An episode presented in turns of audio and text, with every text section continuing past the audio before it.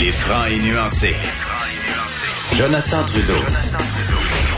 La politique lui coule dans les veines. Vous écoutez Franchement dit. Évidemment, ça a été une nouvelle euh, fort bien euh, accueillie. Là, on s'entend la- l'annonce de la réouverture des camps de jour à la fin du mois de juin. Par contre, une des déceptions, c'est que les camps de vacances, eux, vont demeurer fermés. Tu sais, Y en mon camp de fils. vacances dans ton temps? Moi, j'ai jamais été un fan de ça. Ah, Bizarrement, pourtant la quelqu'un de sociable, gang, là, ouais. mais j'ai jamais été euh, un J'ai jamais fan. fait l'expérience de camp de vacances, où tu, parce qu'un camp de vacances, tu restes là, tu dors là, ça. tu passes une semaine, deux semaines.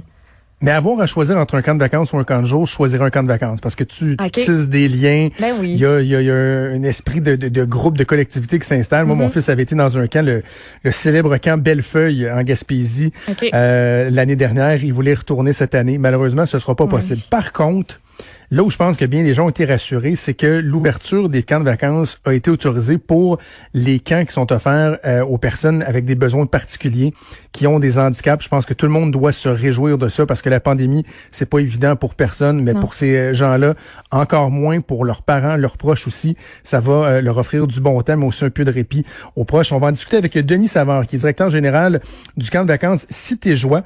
C'est un centre de répit pour les personnes handicapées situé à Lac-Beauport euh, et qui est en place, qui existe depuis 1962. C'est le plus important centre du genre dans l'Est du Québec. Monsieur Savard, bonjour. Bonjour. J'imagine que vous avez été euh, rassuré hier de savoir que bon, il y avait une, une certaine mesure d'exception qui s'appliquait à, à votre type de, de camp de vacances. Exactement, on attendait la nouvelle depuis longtemps. On, on entendait que possiblement la réouverture des camps de jour, mais euh, pour nous, pour nos familles, euh, on, compte tenu que ça demande beaucoup de préparation, euh, on avait hâte de savoir si on pourrait être euh, en opération durant l'été 2020 de façon à soutenir nos parents, parce qu'on est avant tout un, un- centre euh, qui a comme mission de soutenir les familles vivant auprès de personnes ayant des problématiques particulières. Donc, pour nous, ça, ça urgeait d'avoir la nouvelle pour qu'on puisse se préparer en conséquence. Dites-moi, ça s'adresse à qui? Je- Bon, je mentionnais des gens qui ont des handicaps, des besoins particuliers, mais euh, de manière plus euh, concrète, ça s'adresse à qui votre camp? Ben, Cité Joie est ouvert t- 12 mois par année. Ça, c'est une de ses forces depuis 1962. Donc, on a toujours été en mesure d'offrir un service là, directement aux parents. La priorité dans notre mission et selon les euh, selon ce qui avait été établi au départ par le père Bernier à Québec, c'était de- de- d'assurer un service de répit destiné aux personnes handicapées en utilisant les les termes et les mots de cette période-là en 62. Donc euh, c'est certain que notre clientèle prioritaire euh, touche les personnes à besoins particuliers, notamment des gens qui ont une déficience intellectuelle, des gens qui ont une déficience physique, des gens qui, qui ont l'autisme, des gens qui sont euh, polyhandicapés. Euh, c'est très très varié quant à la au, au type de personnes. Ça occupe environ 75% de notre clientèle. Il y a un 25% de clientèle qui provient de milieux scolaires. Encore une fois, on privilégie les écoles qui euh, favorisent l'intégration des personnes dans leur rang. Euh, ça touche aussi les groupes éducatifs. Je parle de Jeannette, Scouts et, et guides qui viennent euh, réserver certains euh, certaines fins de semaine chez nous. Ça touche aussi les groupes familiaux. Et le 25% je vous dirais que c'est le c'est la catégorie de groupe pour nous qui est à des fins subsidiaires. Ça veut dire que euh, ces gens-là payent euh, le prix euh, que ça nous coûte pour les accueillir. Contrairement aux personnes handicapées qui nous visitent, eux, on a une politique d'accessibilité universelle pour que ça soit le que, ça soit le plus accessible. Eux ne paient que 50% de ce que ça nous coûte ici à Cité Joie. Le 50% qui manque est défrayé par euh, une partie des subventions, une partie de l'aide de donateurs, des, des fondations euh, qui nous viennent en aide de façon à boucler le budget à la fin de l'année. OK. Dites-moi, Monsieur Savard, quel genre d'activités euh, sont offertes à ces gens-là? Parce que quand on pense à un camp de vacances, on pense à, des gens qui, euh, qui jouent à des jeux en groupe, qui chantent des chansons, qui se rassemblent euh, autour d'un d'un feu. Est-ce que c'est un peu dans, dans, dans la même optique? Est-ce que vous fixez des, des objectifs au niveau du développement ou c'est vraiment de, de les divertir, de les amuser? Qu'est-ce que, comment ça fonctionne? Nous, on est purement récréatif. On n'a pas de mission thérapeutique. Ça le devient par la bande. Puis, on, Mhm. dans le fond, le, le Cité Joie a deux missions. Hein. C'est celle de, de, de permettre à des personnes de, de participer à un programme d'activité récréative en milieu naturel. Et en parallèle avec ça, c'est d'offrir du répit aux parents. Notre programmation est, euh, ressemble de très près à tout ce qu'on retrouve, ce qu'on peut retrouver dans un autre camp. Euh, toutes les activités de plein air sont adaptées, toutes les activités sportives sont adaptées, toutes les activités socio-culturelles sont adaptées, ce qui fait que les gens se retrouvent chez nous, mais euh, on prend soin de bien évaluer euh, le profil de chacun en mettant en place des des, euh, des adaptations qui Mhm. font que la personne va pouvoir quand même pratiquer l'activité. Ici, on a comme en période estivale, on a la pêche. On est associé avec la fédération, la fondation de la truite mouchetée. Les gens peuvent venir à la pêche. On ensemence du poisson. Euh, ils peuvent faire du pédalo, ils peuvent faire du- de la chaloupe, ils peuvent faire du canot. Mais tout ça est fait avec des adaptations qu'on a mis en place avec nos, nos plus de nos 58 années d'existence, on a, aménagé des choses qui fait que ces activités-là sont, accessibles. Pour les gens qui sont vraiment euh, trop lourdement handicapés, ben c'est sûr que, encore une fois, les activités sont différentes. On va, on va orienter un peu différemment notre programmation. Mais euh, globalement, quand on regarde la liste d'activités qu'on peut offrir ici, la programmation, les thématiques, euh, autant été, hiver, automne, ça ressemble exactement à ce qu'on pourrait retrouver ailleurs. Dites-moi, euh, je veux qu'on parle des, euh, des travailleurs parce que j'imagine que le profil des, euh, des gens qui travaillent dans votre camp n'est pas exactement le même que euh, dans les autres camps euh, usuels. Il doit y avoir peut-être une certaine formation, une certaine en tout cas sensibilité à la condition des, des gens que vous hébergez.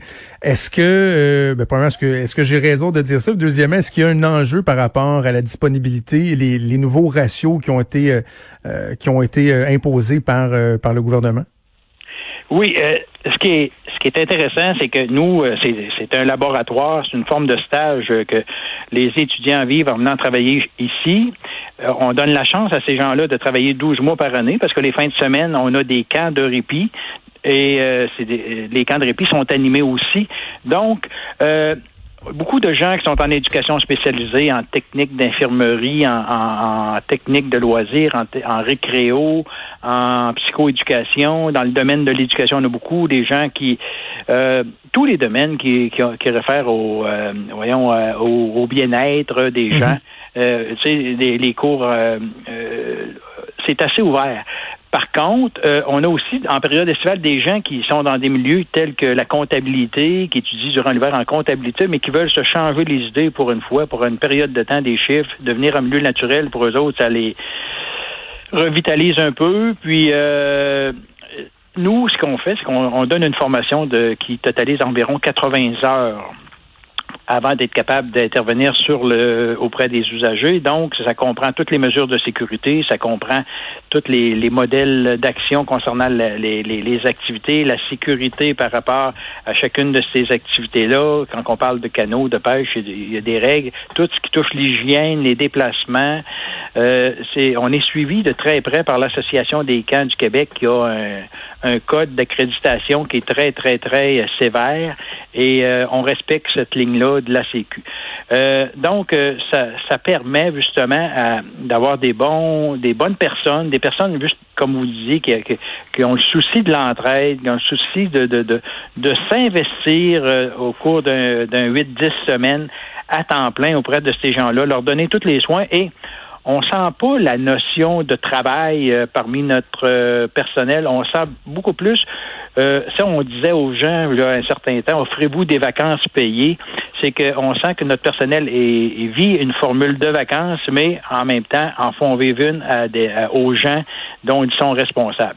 Nous, les ratios sont très élevés. On, a un moniteur pour un, un moniteur pour deux, un moniteur pour trois, selon les, les difficultés que la personne a à participer au camp.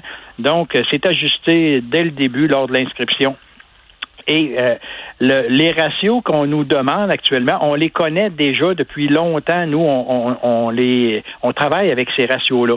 C'est sûr que pour l'été 2020, euh, avec tout ce qui se passe, euh, on, M. Legault l'a précisé, à l'effet que, bon, il y a beaucoup d'étudiants qui vont peut-être préférer demeurer chez eux.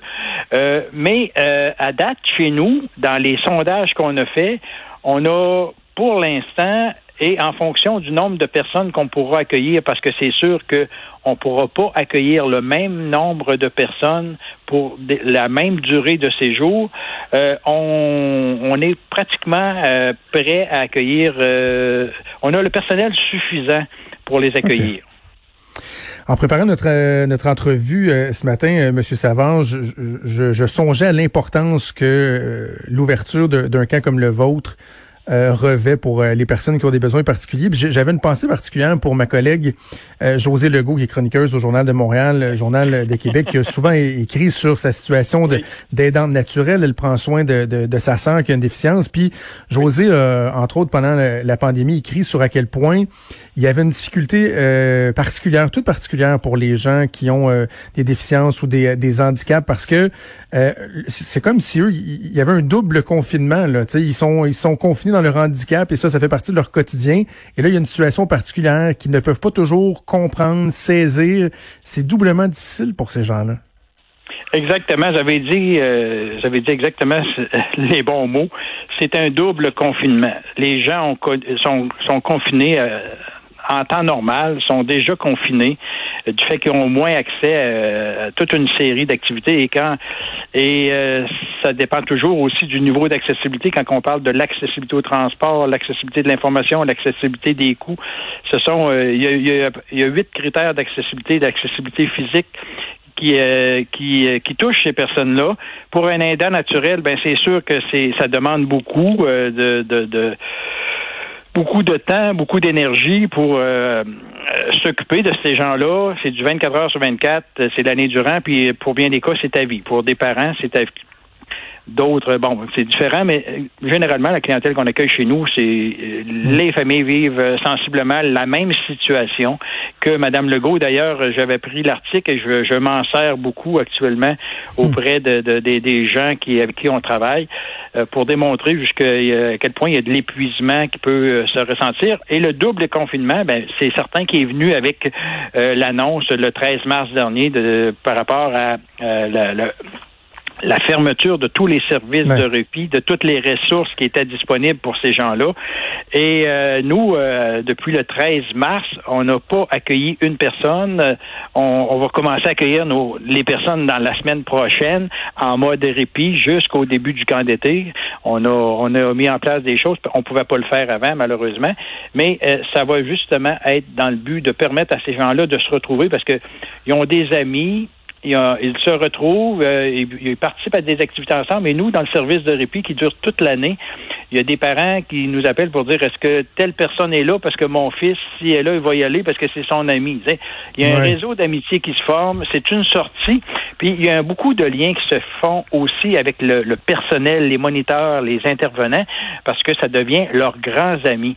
Nous, on a, durant toute la période qu'on a été fermé à l'accueil, on a entretenu euh, nos vacanciers, nos usagers euh, par des vidéos sur euh, YouTube où le personnel entrait directement dans la maison.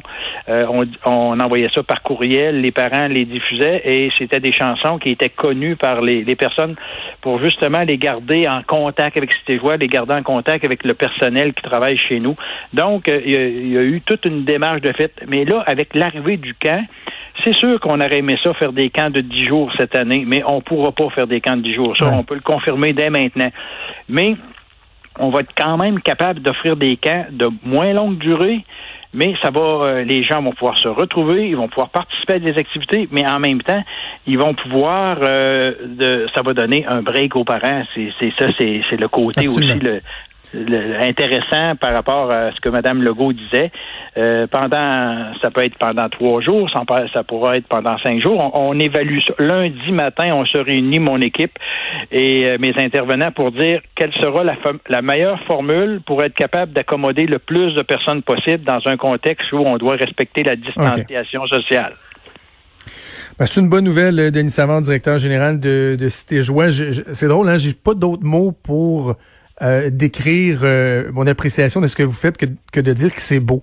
Je trouve ça beau ce que vous faites. C'est tellement. utile. Euh, je suis content de savoir qu'il y a un, tel type de service qui va être maintenu, qui va être disponible autant pour votre clientèle que pour pour leur famille, leurs proches. Donc, Denis Savard, directeur général de Cité Joie. Merci beaucoup, puis bonne chance pour la prochaine saison. Merci beaucoup. On se donnera des nouvelles à la fin de l'été. Avec plaisir. Merci, M. Savard. Au revoir. Salut bien, merci. Vous écoutez Franchement dit.